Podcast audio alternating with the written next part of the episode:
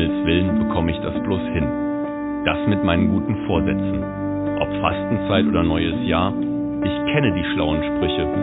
Und als Theologe weiß ich auch im Kopf genau, was zu tun ist. Doch dann komme ich wieder und wieder an den Punkt und merke, der Geist ist willig, aber das Fleisch ist schwach. Und genau da möchte ich lernen von Leuten, die Tag für Tag dran arbeiten. Von Sportlern, die ihre Motivation brauchen, trotz Niederlagen und Rückschlägen.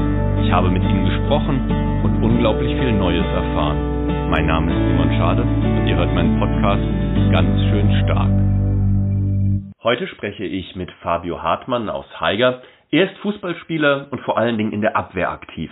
Mit ihm spreche ich darüber, wie man sich im Leben und auf dem Platz verteidigen kann und freue mich auf ein spannendes Gespräch. Hallo Fabio. Hi Simon. Grüß dich. Du Fabio, ich habe gelesen, du bist Abwehrspieler. Wie wehrt man erfolgreich einen Angriff ab?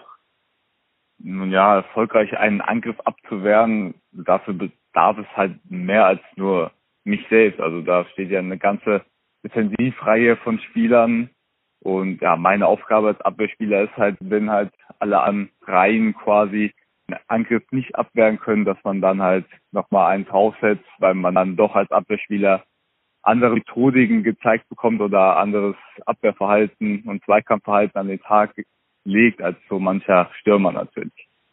Das ist ja auch so eine Sache, wenn man dann hinten in der Verteidigung steht, dass natürlich gerade dann, wenn es mal schief gelaufen ist, äh, besonders tragisch ist, weil es ja unmittelbar dann in deiner Nähe passiert ist.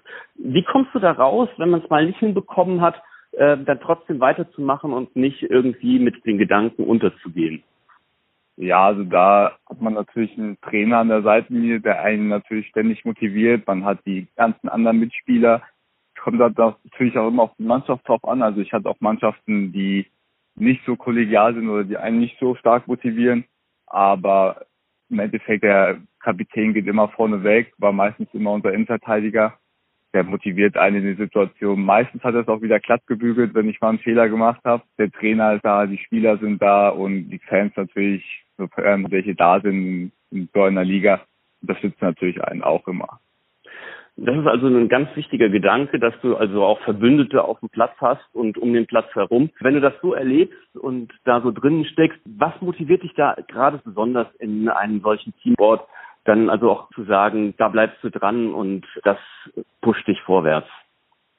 Ja, die ganze Mannschaft, also das Gebilde, die Struktur und das sind ja mittlerweile halt auch Freunde. Ist ja nicht so, dass man nur mit denen dann zusammen Fußball spielt und sich dann quasi nicht mehr sieht, sondern sind, dann werden dann auch Freunde, werden dann quasi wie eine Zweitfamilie, wo man weiß, dass man sich auf den anderen verlassen kann, auch wenn man halt mal privat irgendwelche Probleme hat, dass man weiß, okay, auf die kann man zählen.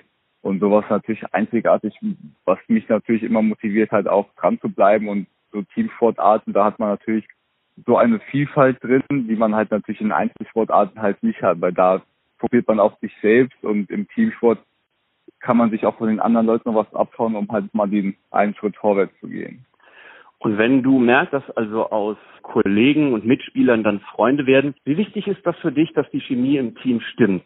Ja, die Chemie ist natürlich enorm wichtig weil äh, natürlich kann es auch mal vorkommen, dass man sich untereinander, wenn man befreundet ist, mal nicht so gut versteht. Und das kann sich dann natürlich auch unter Umständen negativ auf den Fußballplatz auswirken, was natürlich ja, sehr schlecht ist, sowohl für die Mannschaft als auch fürs Team sich. Und deswegen ist da halt die Chemie mit das Wichtigste. Und ich habe bis jetzt auch noch nicht erlebt, dass negative Beziehungen außerhalb des Platzes zu einer negativen Beziehung auf dem Platz führen, weil eben wenn man im Spiel drin ist oder sobald man sich trifft, der Treffpunkt ist da und man geht in die Vorbereitung aufs Spiel rein, dann das, sendet man alles andere aus. Dann liegt der Fokus nur noch auf den, auf das Spiel, dann liegt der Fokus auf den Sieg und dann das, was der Trainer halt gesagt wird, ist halt in dem Moment das, was Maßstab ist. Würdest du auch grundsätzlich sagen, dass gerade dieses Miteinander eine der wesentlichen Sachen ist, um sich zu motivieren? Auf jeden Fall. Also manchmal ist es schwierig, dass ich mich selbst motivieren kann und da ist halt enorm wichtig, dass dann halt auch die anderen Mitspieler dabei sind.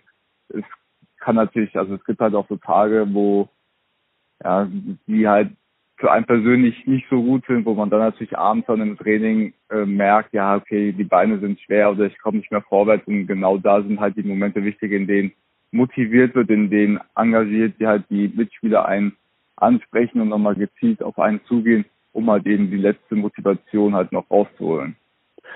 Ich habe auch ein Bibelzitat wie allen anderen mitgebracht und wenn du jetzt spontan das hörst, wäre ich dankbar, wenn du einfach so eine spontane Reaktion drauf geben könntest, was dir dazu einfällt. Aus dem Johannesevangelium, dort heißt es, es gibt keine größere Liebe, als wenn einer sein Leben für seine Freunde hingibt.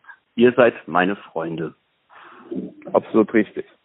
Ja. Würde ich zu 100 Prozent zustimmen, ja. Cool. Also sozusagen, dass man sagen kann, du entdeckst also auch das, was in der Bibel da gesagt wird, im Teamsport miteinander. Genau. Und ich denke mal, das zeigt es halt auch. Fantastisch. Fabio, ich danke dir ganz herzlich für das Gespräch und wünsche dir einen schönen, motivierten Tag heute noch. Das wünsche ich dir auch, Simon. Danke. Danke. Und das war's auch schon wieder für heute. Wir hören uns nach dem Wochenende wieder. Am Montag spreche ich mit Philipp Konrad. Er studiert Sport und Philosophie in dieser Kombination und ich bin gespannt, was wir aus diesem Zusammentreffen dieser unterschiedlichen Fächer miteinander lernen können. Ein schönes Wochenende